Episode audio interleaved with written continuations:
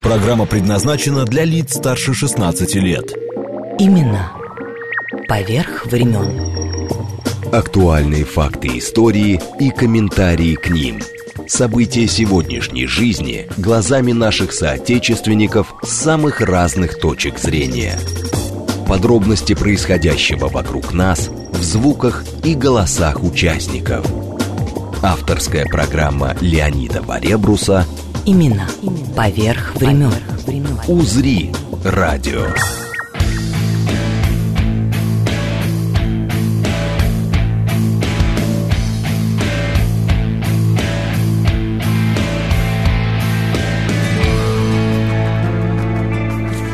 Здравствуйте, наилучшие пожелания всем, кто и в этот час с нами. Как всегда, начинаем сад земных наслаждений имени, я уже на, на всю жизнь запомнил, имени Иеронима Боска, голландского художника. Ноты стриптика Боска предложили московские рок-музыканты. Вы это слышите, это альбом «Сад э, развлечений имени Босха», уже девятый релиз проекта, ой, правильно произнести, Маржента.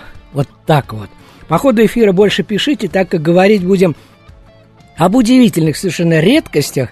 Э, люди невероятные вещи делают. О редкостях Русского музея когда-то изобразительных искусств имени императора Александра III.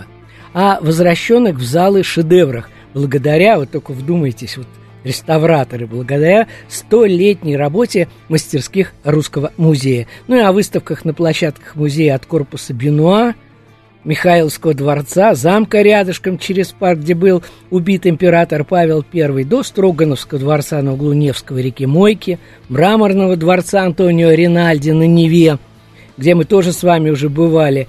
Есть летний дворец Петра Алексеевича в летнем, естественно, саду и домик Петра через Неву напротив пока перечислишь, хорошо не мне отдуваться.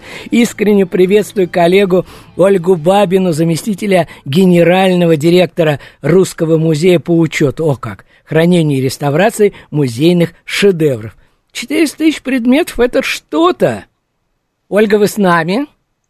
Добрый день, Леонид и уважаемые слушатели канала. Очень Ой. рад что пригласили. Не зря я сказал отдуваться не мне, тем более за столетнюю историю э, реставрационных мастерских. Мы не забудем, конечно, я надеюсь, это я буду за этим внимательно смотреть, чтобы мы с вами это упомянули, про экспозицию у вас, у нас работ Врубеля, скульптур из летнего сада, тоже часть заботы Русского музея, и про 150 лет, ой, про 150, столько дат и про 150 э, работы русских художников в дни 350-летия основателя нашего города Петра I в Михайловском замке, где, напомню, был убит, к сожалению, как на памятнике перед, перед дворцом, правнук прадеду. Вот. Павел Петрович. Вашему юбилею весь час, но еще чуть-чуть, Ольга. 21 июня нашему с вами земляку, лидеру группы кино Виктору Цой исполнилось бы 60 лет. Теперь-то у нас в городе полно самых, ну, странных, я бы сказал, любопытных даже мест, связанных с роком. Да не только знаменитый теперь рок-клуб на Рубинштейна 13, около моих пяти углов, куда на сейшены мы пробирались через окна или нас поднимали на ремнях. Ну, почти как в недавнем фильме «Лето». И котельная Камчатка, где Цой работал на Блохина 15, тоже есть. А вчера у трагически погибшего рок-музыканта и гитариста группы «Звуки Му» Александра Липницкого тоже был день рождения. О самом музыканте поговорим 30 июля в этом эфире с Пятницкой 25 сына Липницкой и о его знаменитой коллекции икон с музейщиками. Но, пожалуй, что начнем. Поехали! Поехали! Ольга, ну на самом деле, давайте займемся реставрацией, временами заглядывая в разные другие экспозиции. Масштаб грандиозен, и чтобы наши слушатели не потеряли интерес, будем чередовать. Одно перечисление отделов вашей реставрации предметов, ими возвращенных в залы, не то что минуту даже, а я не знаю, сколько времени, и станковая масляная живопись, и графика, и каменная гипсовая скульптура. Вот я никак не понимаю, камню что, нос можно доделать? Реставраторы ведь мастера. А, вы совершенно правы, Русский музей – это огромный реставрационный центр, и мы чувствовали вот эту ответственность в подготовке целой череды мероприятий, связанных со столетием создания первой реставрационной мастерской при Русском музее, отдавая отчет, что, в общем-то, Э, создание этой реставрационной мастерской положило начало вообще науке о реставрации предметов, которые имеют культурную ценность. Не поновление, а именно реставрация. И, естественно, в этой плеяде мероприятий важным и ценным, пожалуй, таким жемчужиной является реставрационная выставка. Это третья реставрационная выставка в истории вообще русского музея, и она напоминает, наверное, такую драгоценную шкатулку шедевров. Чем она интересна? Мы музей художественный. И, как вы правильно перечислили, это пять дворцов. А, домик Петра Первого, первое здание Петербурга, входит в комплекс Русского музея. Главное, это Ольга, избу берегите. скульптурой. Безусловно, это огромное количество шедевров с научно-вспомогательным фондом. Это 450 тысяч предметов, которые относятся ко всем временам, с X века до сегодняшнего дня. И, конечно, выставка включает в себя шедевры древнерусского искусства. Это раскрытие уникальных икон 16, 17, 18 веков. Одним из шедевров, представленных на выставке, является э, раскрытие икон Успенского собора Тихвина которые до сих пор находятся в реставрации. Это большие иконы. А, шедевром а, реставрации является древнерусский Амвон. Это период Ивана Грозного. Это единственный памятник деревянный, деревя, э, деревянного зодчества, можно сказать, потому что это огромные э, Э, объект, можно сказать, э, который э, является действительно уникальным и единственным предметом церковного искусства, связанное с печным действием, которое сохранилось до сегодняшнего дня и находится в Русском музее. Вот после выставки планируется этот предмет представить в основной экспозиции Русского музея. И можно будет насладиться уже и по окончанию этой выставки. Ольга, я просто добавлю, что до 12 сентября выставка о реставрации. Но меня поразило, вот я видел, когда пришел, посмотрел, это редко где бывает. Э, у вас прямо вот рядом ну, скажем так, ну, действительно, одни шедевры. Вот по залам ходишь, как-то не так обращаешь внимание. Ну, грубо говоря, там, я не знаю, э, переход Суворова через Альпы, да, ну, картина, картина замечательная, все, или Боярня Морозова, или еще что-то, да, но никогда не задумываешься, чего это стоило, э, чтобы мы это увидели вот как видим. Это же, бог знает, какая работа. Вот я к чему.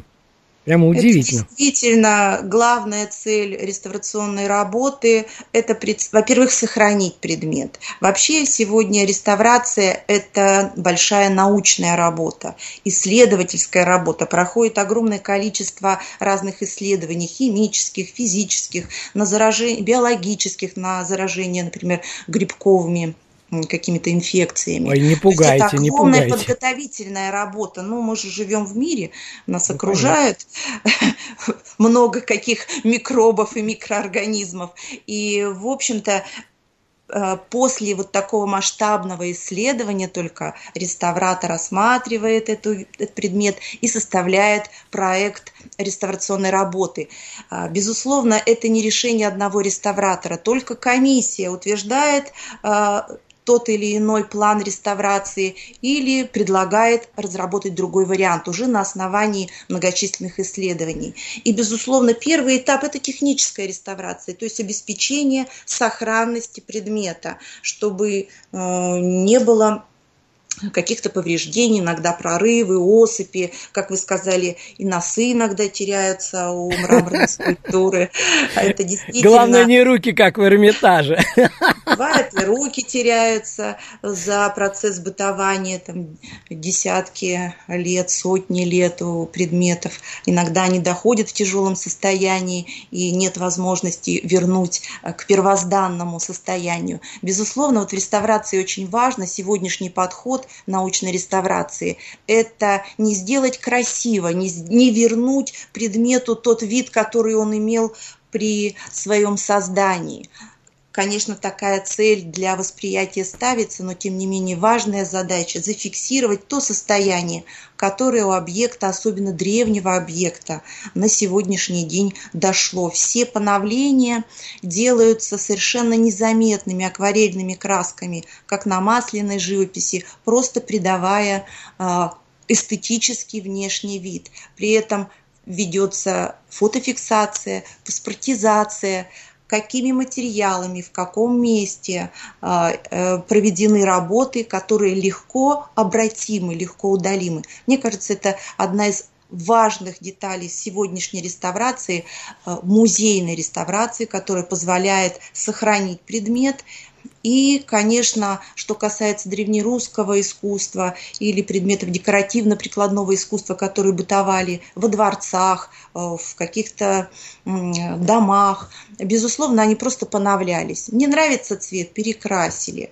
Осыпалась краска, дорисовали. И, конечно, э, очень большая работа, которая осуществляется реставраторами, это удаление вот этих исторических наслоений, поновлений, возвращая к авторскому замыслу. Хочу сказать, что кроме выставки «Сохраняя истории», э, в Центре мультимедиа как раз действовала цифровая выставка, которая рассказывала о возвращении авторского замысла, когда после реставрации предмет вдруг обретал имя автора. Так произошло, например, с картиной Никитина автопортретом потому что он был под вопросом, и после реставрации изменился цвет камзола, изменилась форма платья, которая уже обрела действительно моду XVIII века и тем самым э, вернулось имя автора. То есть в процессе бытования иногда до неузнаваемости изменялся объект.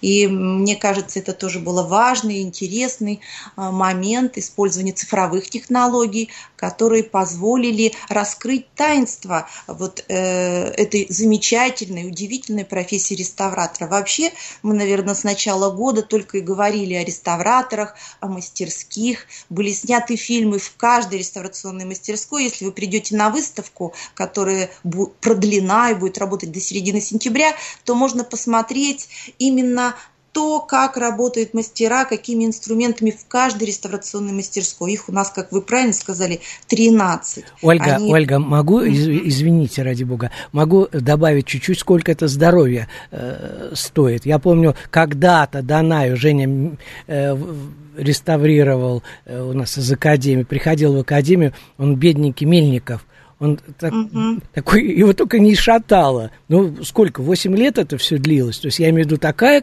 скрупулезная работа у ваших э, реставраторов, что это прямо вот... То есть, мы говорим о результате, это уже, вот, я не знаю, гибель Помпеи. Сколько я с детства ее помню, там, да, входишь в Русском музее гигантская, и там потом э, раз, разглядишь только э, самого Карла Брюлова с кисточками, да, но я имею в виду, я никогда даже думать не мог, что это тоже предмет огромной реставрации. Вам просто ее на первый этаж корпус Бенуани отнести, эту работу. Вы правы, часть предметов, объектов остались на своих местах. Как э, остались некоторые работы в Рубеля на, в экспозиционных залах, так и работа Карла Брюлова, «Последний день Помпеи», принести ее на первый этаж просто не было смысла. Она украшает академические залы. И действительно была проведена огромная реставрационная работа, была передублировка. И теперь этому полотну совершенно ничего не угрожает. То есть со временем а, ткани, которые, на которых держится а, красочный слой, они ветшают, перестают держать основу. И, естественно, такие работы требуют передублировки, укрепления красочного слоя. Это огромный процесс, где по каждому миллиметру а, проводится эта работа. Но на выставке, вы обратите внимание, если придете, есть просто удивительный экспонат, экспонат Генри, э, Катарбинского, это «Оргия», работа, которая почти 90 лет была заклеена да ладно. оберточной бумагой. Вы меня не слышите? Нет, нет, нет, слышу, слышу. Слышь? Да, удивительно, потому что заклеено было. Это я. Ольга, это я так удивляюсь в эфире. И она хранилась на валу, и буквально вот в семнадцатом году к выставке Семирадского эту работу достали, это эпоха как раз и ученик Семирадского, Генрих Катарбинский, и была отреставрирована эта работа, э, и во всей своей красе предстала на выставке. Работа по реставрации заняла более года, потому что было много утрат, осыпей. А, в принципе, в 20-е годы ее как раз в 24 году и заклеили, потому что у нее было сложное состояние сохранности. А, рук не хватало. В 22 году только были созданы реставрационные, первая реставрационная мастерская. Три года в Русском музее после революции не было вообще отопления. Многие работы страдали и выполнялись только первоочередные. Такое огромное полотно отреставрировать было нереально. И вот оно дождалось до 2017 года, когда появилась возможность привести эту работу в порядок. Сегодня она представлена на экспозиции. После экспозиции опять уйдет в фонды. Работа хранится на валу, она большого размера. Слушайте, ну правда, это удивительно. Э, давайте я почитаю немножко здесь, от, отвлечемся от реставрации, хотя о чем бы ни говорили, о той же иконе XIV века Борис и Глеб. Господи, я когда увидел, э, как это было, то есть изначально, да, и потом, что стало, это день и ночь. Вы, вот я, может быть, второй раз говорю, но правда, это удивительно, что около э, шедевров, там, я не знаю, живописи, графики, и висит вот это вот э, я не знаю, как это, не доска объявлений, во всяком случае информация с фотографией, кто над этим работал. Мы же действительно видим имя художника и идем, как говорится, дальше. Ну, посмотрели, здорово, здорово, пошли дальше. А здесь тебя невольно заставляет задуматься о людях, которые тебе эту красоту сохранили, принесли. Вот что удивительно. Вы правы, и на экспозиции есть такая инсталляция, что касается древнерусского искусства, это, конечно, сложнейшая реставрация. Это не только сама по себе работа сложная, это огромная ответственность, которую люди чувствуют, и вот этот груз ответственности не навредить памятнику. Мне кажется, он, конечно, все равно давлеет над реставраторами, проходит огромное количество реставрационных советов, и это а, освобождение а, первоначального письма, оно идет по миллиметру под микроскопом. И как раз есть инсталляция, которая показывает, как очищаются клейма. Есть уже расчищенное клеймо и клейма, которые под записями. Безусловно, это и лак, изменяющий цвет, это и поновление, которые иногда даже клейма меняют, смещают. Как я уже говорила, меняется цвет одежды, меняется композиция, э, и это происходит в том числе и на древнерусских иконах. Это, в общем-то, бытовой предмет, находился в храме, и сегодня мы, а, конечно, статус присваиваем памятника древнерусского искусства, поэтому и ответственность, и важность, и, мне кажется, а, возможность оценить вот ту красоту а, иконописцев, Э, возможности художественные, которые предстают в освобожденных от вот этого исторического пепла, что ли, э, произведений искусства. Ну да, слушайте, я сейчас выловил из э, вашего этого удивительного совершенно альбома о столетии реставрации, что э, около 30 произведений из 330, которые вот экспонируются, будут на своих постоянных местах. Про последний день Помпеи Брюлова мы сказали еще и «Медный змей», Бруни и целый ряд да, вообще. совершенно правы. Много-много и скульптура Шубина, которая, например, тоже после реставрации. Вообще реставрация э, мраморной скульптуры – это сложный процесс, и она достаточно весомая, поэтому реставрационные вот эти профилактические работы проходят по вторникам, когда музей закрыт. То есть это специальные примочки, очищение э, скульптуры, укрепление подвижных частей Часто скульптура состоит, и зритель этого не видит, из многочисленных деталей, которые соединены между собой. Но хочу сказать, что мы восторгаемся работой реставраторов, мы действительно делаем выставку, но тем не менее часто встречаются элементы вандализма и даже на экспозиции. И мне кажется, может быть, вот эта выставка, которая рассказывает о сложнейшей профессии реставратора, о важности сохранения культурного наследия, а, позволит в том числе людям оценить значимость музейных собраний, а, э, важность беречь культурное наследие. Ольга, а, кстати говоря, помните, ну это было уже лет 20 назад, скульптуры-то у нас попортили в летнем саду. Это что же было?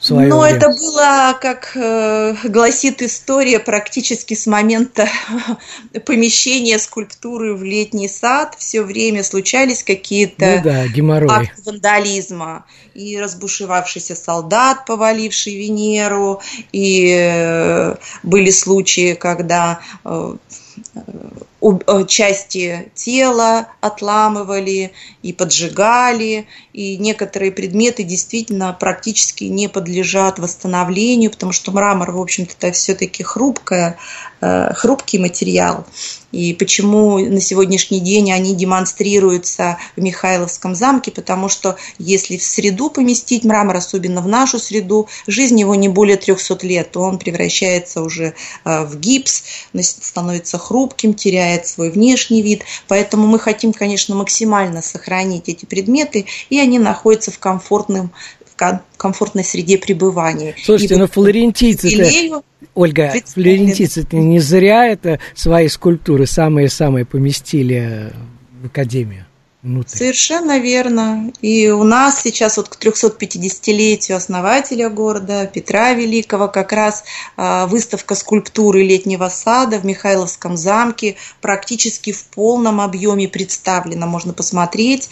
Но вы знаете, что в летнем саду это копии, которые были сделаны уже позже и с открытием сада в 17 году представлены. Как раз вот это э, изготовление копий и реставрации выполнено тоже сотрудниками Русского музея музея.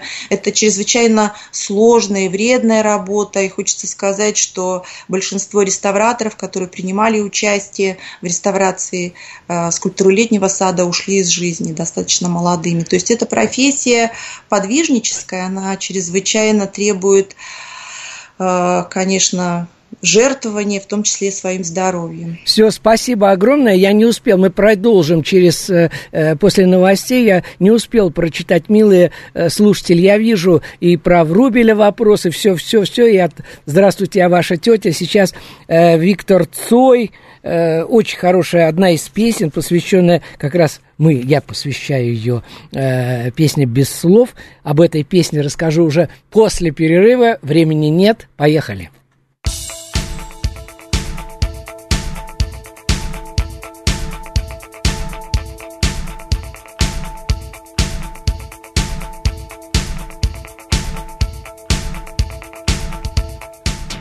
Итак, песня без слов это Виктор Цой э, в дискографии группы кино, представлена в альбоме «Звезда по имени Солнце». Точная дата написания песни неизвестна, но не позднее, как говорят историки рока 1988 года. Последние два года все выступления группы кино начинались именно с этой композиции. Она же была первой на последнем концерте группы кино.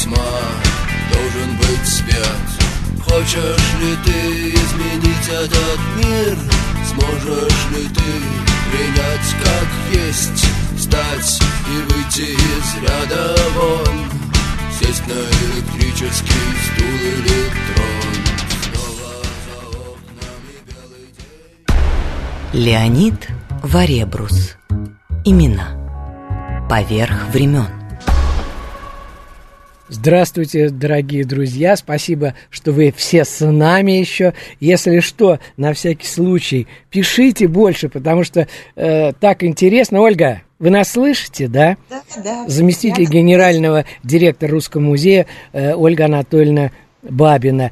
Кстати, добрый день, Лиля пишет ведущему и изумительной гости. Ольга, расскажите в нескольких словах о выставке, развернутой сейчас в Михайловском замке, посвященной Петру Первому. Ну, мы э, сразу я еще, ладно уж, набросаю. Тут спасибо милым слушателям. Кстати говоря, пишите смс-очки по, э, на номер телефона плюс семь девятьсот двадцать пять 4 восьмерки 94 8. Телеграмм для сообщений говорит МСК Бот. Так что пишите, звоните, мы будем рады. И еще раз буквально э, два слова. Э, так, остальные сообщения не буду пока читать, оставлю что-нибудь на, на, на будущее.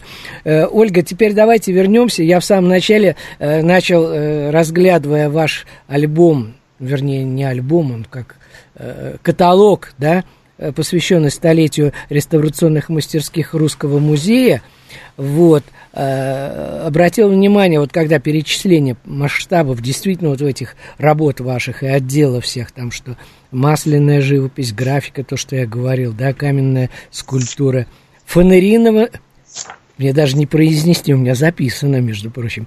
Фанерированная мебель, вот. Фанерованная. Фанерованная, да, ну простите, ради бога. И вот как раз картинные рамы и золоченая резьба. Тут много чего химико-биологические исследования, боже мой, современные арт-объекты. Это как э, у Насти Карловой э, была выставка в Мраморном дворце, да, это э, не работа, Антония. Да, да, да, да, да, молодых художников. Там, я не знаю, меня поразило, э, входишь, когда в зал с правой стороны гигантское такое э, висело я даже не знаю, ни слова полотнище не подходит, там условные подсолнухи, вырубленные, вырубленные топором. Вот как посмотришь издали, ух, как здорово, подходишь ближе, думаешь, господи, сколько же мужик старался, чтобы это сделать. Или, я не знаю, целая законченная композиция была э, с душем. Там вода, сваренные металлические прутки. Арт-объект, понимаешь. Чего только не было. И вот, да, может... Вы правы. Ольга, давайте тогда вернемся э, к Петру Первому и э, потом поговорим, э, естественно, о выставке в Рубеля. Чего есть, чего нет, чего не довезли, чего наоборот вы добавили, потому что вопросы есть здесь по этому поводу. Сейчас... Да, в Михайловском замке у нас открылась выставка к юбилею Петра, к 350-летию со дня рождения основателя нашего города. Безусловно, для нас это важное имя. И у нас работает выставка и мореплаватель, и плотник Петр Великий, Великий в русском художественном искусстве. А, хочу сказать, особенностью этой выставки, конечно, является а, показать образ Петра Первого на все 350 э, лет, потому что, конечно, образ Петра всегда во все времена оценивался как образ э, чего-то нового, нововведений, э, будущего светлого. И, конечно, этот образ имел огромное отражение в изобразительном искусстве. Поэтому, начиная от времени жизни самого Петра произведения представлены до сегодняшнего дня. А имена-то, имена-то какие? Разные имена. И Айвазовский, и Антокольский, Венецианов. И, Александр конечно, Бенуа. Бенуа и Луи Каравак, то есть здесь произведения Росики, которые тоже занимают значительную часть. И, конечно, разные разделы. А, Петр I и военные действия, и преобразование. Это вообще образ Петра, его портретная галерея. И всех времен. То есть достаточно шир... выставка достаточно большая и представляет как деяния Петра, основные ключевые события его жизни, так и памятные медали, а, которые были либо при жизни а, сделаны, либо уже в последующие времена, потому что, как вы знаете, к юбилею Петра, Петра I на Марсовом поле реконструирована большая выставка к 200-летию а, со дня рождения Петра, которая отмечалась достаточно пышно, и было очень много событий с этим связано, и выставка, и медали памятные, и много произведений создано. Конечно, это тоже нашло отражение на нашей выставке. Ну, а мне рассказывал, рассказывал Александр, э, отец Александр, он настоятель нашей академической церкви, я имею в виду Академии художеств, да, и Петропавловского собора, когда мы с ним э, делали эфир, он говорит, вот, ну, рассказывал, естественно, о мастерах, э, э, кто, скажем так, украшал э, собор э, Петропавловский. Но ведь там э, могила Петра, ну, не могила, а саркофаг Петра Первого, там всегда живые цветы. Я еще с детства это помню. Ну да, мне кажется, основатель города, он особо почитаемая личность в городе, и его образу очень много уделено, и вы знаете, что и памятники есть перед Михайловским э, замком, большой памятник, поставленный Павлом Первым. Mm-hmm. Ну, кроме гром камня, который все, Ну да. Слушайте, а скульптуры там пар э, у вас э, э, в замке Марка Антокольского тоже ведь он вообще известен достаточно такой вот, может быть, фамилия сразу, когда говорят Антокольский, сразу перекликается с другим Антокольским. Ну, тот потому что на слуху был. А так-то ведь э, Марк Матвеевич, господи, и царь Иоанн Грозный, Нестор Лицописец, Христос. Чего у него только работы какие? А, Петр Первый же у вас от 1872 года, по-моему. Правы, но на выставке представлен уникальный объект, он достаточно редко выставляется, он хранится в бронекладовой Русского музея, это Петр Первый на ботике. И если вы, вы увидите, то это огромная серебряная модель с скульптуры Петра I на ботике посвящена перемещению мощей Александра Невского из Новгорода в Петербург. Тем самым Петербург становился более значимым и важным городом, в том числе и для православного мира.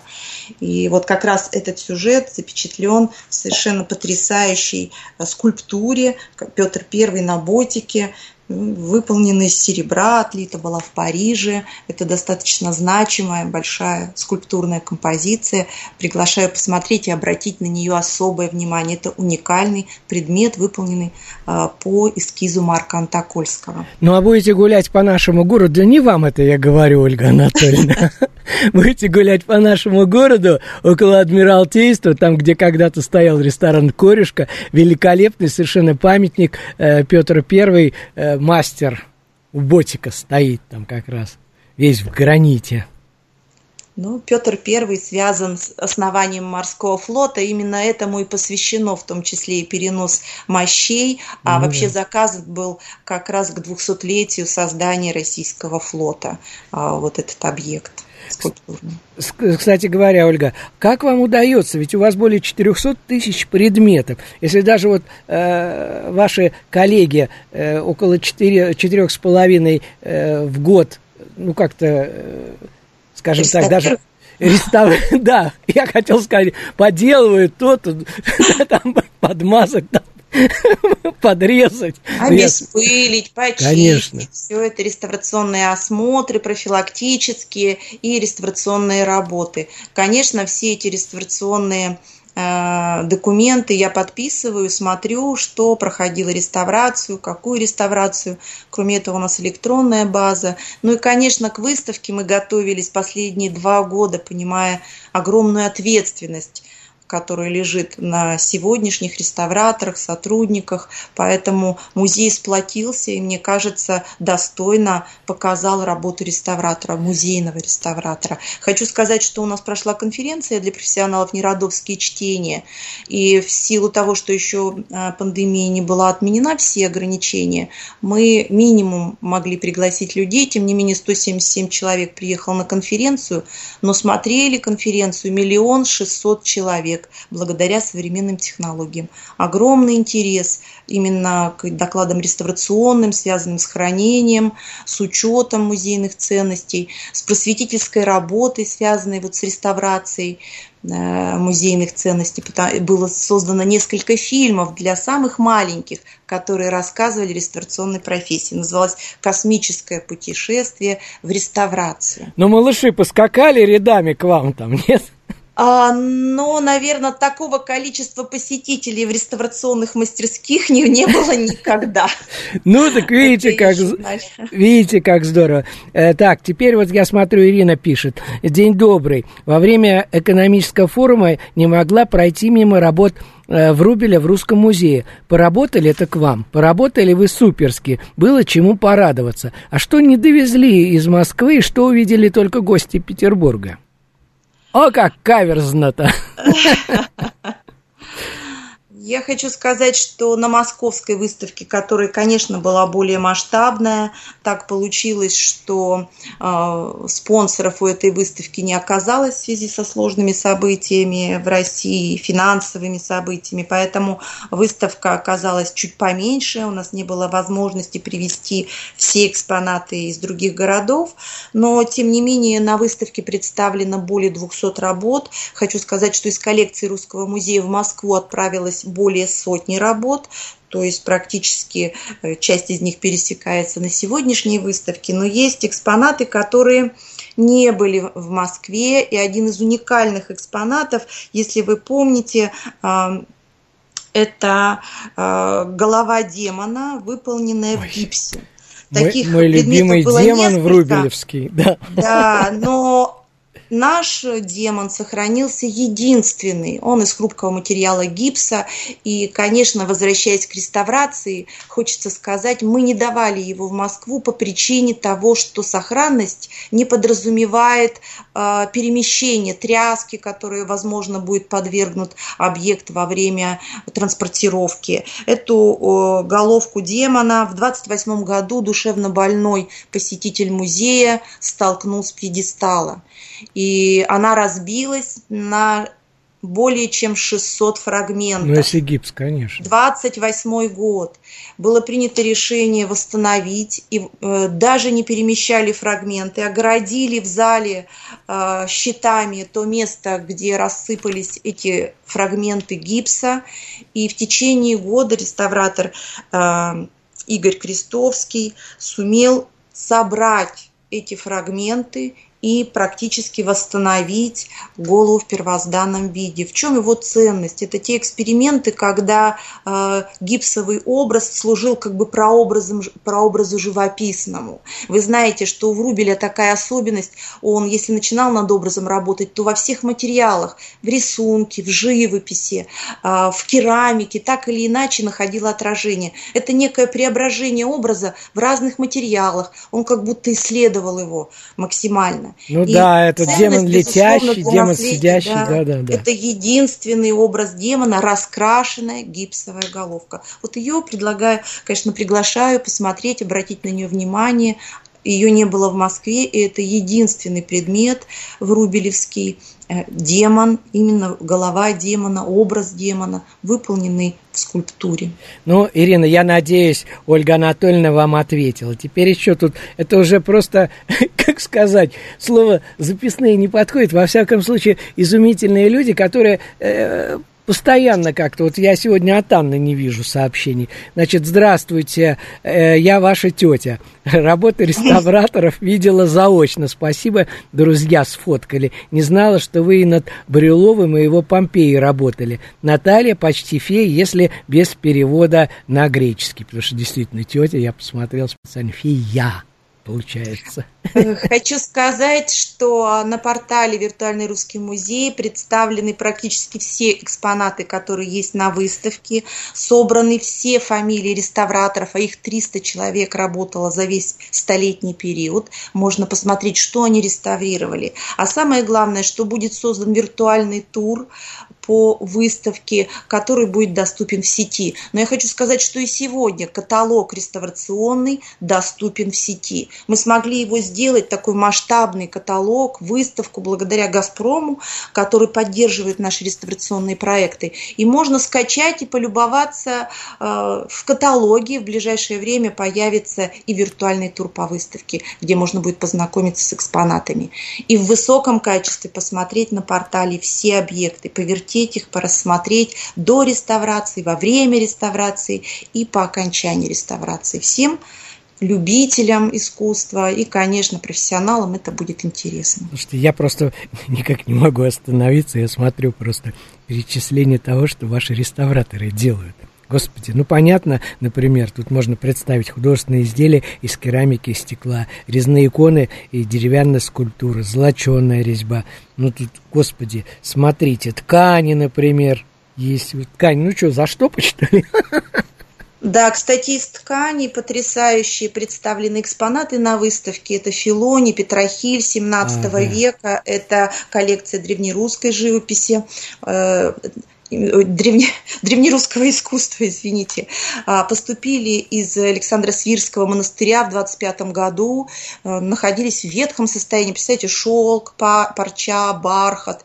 И э, эти вещи носились, они использовались утилитарно, они приведены в идеальный порядок, и ими можно полюбоваться. Это, конечно, золотое шитье, э, там много предметов, плащаницы представлены, потрясающее шелковое шитье, где шелковые ниткой создаются объемы, а, буквально переворачивая ниточку, мастерица моделирует руку, лицо. То есть вот все эти эффекты шелк передает благодаря тому, что мастерски переворачивается эта нить. Конечно, реставрировать такие вещи сложно, шелк хрупкий материал. Конечно, хочется сказать о смешанных техниках. Это такой уникальный, на мой взгляд, отдел, когда ну, художники люди творческие, они могут писать маслом на шелке, могут писать на картоне, могут э, мешать там разные техники. И, конечно, потребность такого отдела появилась. Это мастера универсального направления направления. И вот э, здесь на выставке можно даже и не заметить, в череде икон, живописных произведений есть уникальный объект. Это э, одна из икон э, Елизаветинского времени. Она относится к части походного иконостаса Елизаветы Петровны, выполнена наш живопись на шелке. И вот один из предметов был отреставрирован, их несколько сейчас в реставрации находится. Это сложнейшая реставрация, это золочение, это живопись на шелковой ткани. Конечно, шелк очень хрупкий материал. И вот здесь, если только близко подойти, можно увидеть, что проведена передублировка шелка, и сейчас этим, этим произведением можно любоваться. Находился буквально в ветхом состоянии. В общем-то, сам деревянный иконостас тоже находится, вот эта основа, рама, он складной, находится в реставрации. Но вот один предмет на сегодняшний день э, представлен на экспозиции, это первая половина XVIII века, безусловно, интереснейший объект. Ой, вот можно, техники. Можно слушать долго, здорово. Нет, серьезно, честное слово. Так что вот. Хорошо. Теперь дальше э, у нас еще осталось буквально э, полторы-две минуты. Э, зрители, зрители, слушатели вас благодарят, конечно. Спасибо огромное, потому что ну, это действительно. И вы знаете, иногда как вот слушаешь, когда вдруг какие-то ассоциации. Вот э, говорили про Елизавету, я почему-то вспомнил сразу у нас Академию художеств, да, что все говорят Екатерининский дворец. Но он же времен Елизаветы, его правильнее бы назвать было э, Елизаветинский. Вот всякие какие-то штучки такие бывают искусствоведческие. Да, что-то из истории уходит.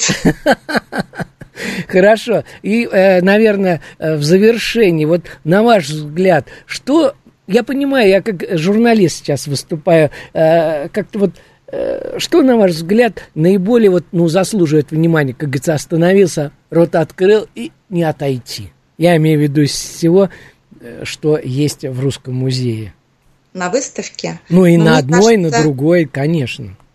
Я, Я приглашаю на реставрационную выставку. Там можно простоять у любого экспоната. Это предметы мебели. Вот, да, э, мне кажется, каждому, каждый найдет что-то свое. Это предметы из фарфора, из стекла, это арт-объекты, это икона, это потрясающие портреты. Если можно посмотреть, там замечательные портреты Екатерины II до э, юной, когда она только прибыла в Москву, потом с супругом, и портрет, который э, уже в возрасте разных авторов, такую можно, э, как бы была сделана такая экспозиция, которая еще раска рассказывает о каких-то образах, в данном случае вот Екатерина II, ее семья, и Павел I, точно так же его дети. То есть здесь и историческая линия, и, конечно, реставрационная линия прослеживается, и э, самые разные предметы. Можно посмотреть из разных наборов мебели, например, а, Мария Александровна, супруга Александра II, мебель, которая у нас находится 20 предметов, на выставке только одно кресло с колесиками, оно из Эрмитажа, и целая детективная история, как ее нашли, а, опознали этот предмет, потому что, а, в общем-то, ее будуар всегда был в красном, но, тем не менее, оказывается, самый первый был в голубом. То есть с каждым предметом еще связана своя очень интересная история. Можно посмотреть на работу Григорьева, которая была выведена, вывезена в Израиль, разрезанная на 8 частей. Такое было дело Поташинского, и вот в 1978 году он разрезал картины и вывозил их в Израиль. Моисей Поташинский. Вот эта работа уже в 80-е годы поступила в Русский музей, была отреставрирована, ее можно посмотреть на выставке. Спасибо. И вот эти истории можно рассказывать бесконечно. С вами весь этот час была зам генерального заместителя генерального директора Русского музея Ольга Бабина. Спасибо огромное. Возвращаемся к Виктору Цою, отмечаем спасибо. его день рождения. Олечка, милая, спасибо большое. Я просто хочу сказать, что я смотрю фотографии Джоанны Стингре. Это 88 год. Господи, группа кино, БГ, Артемий Троицкий, Курехин. Боже мой, такие все молодые. Поехали. Группа кино. Спасибо.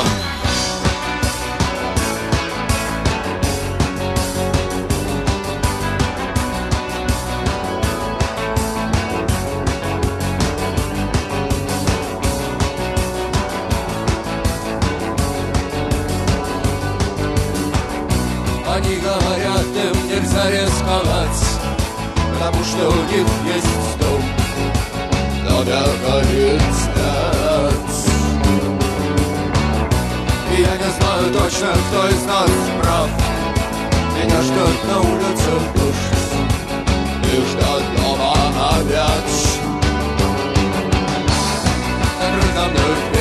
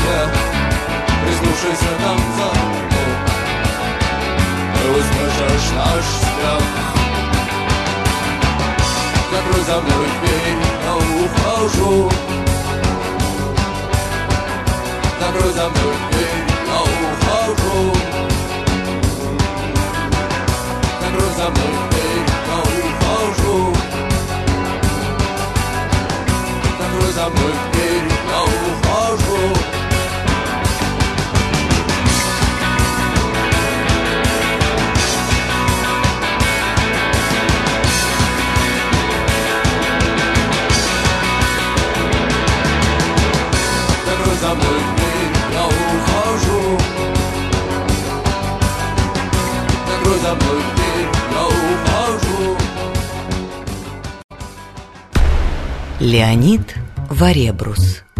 Имена. Поверх времен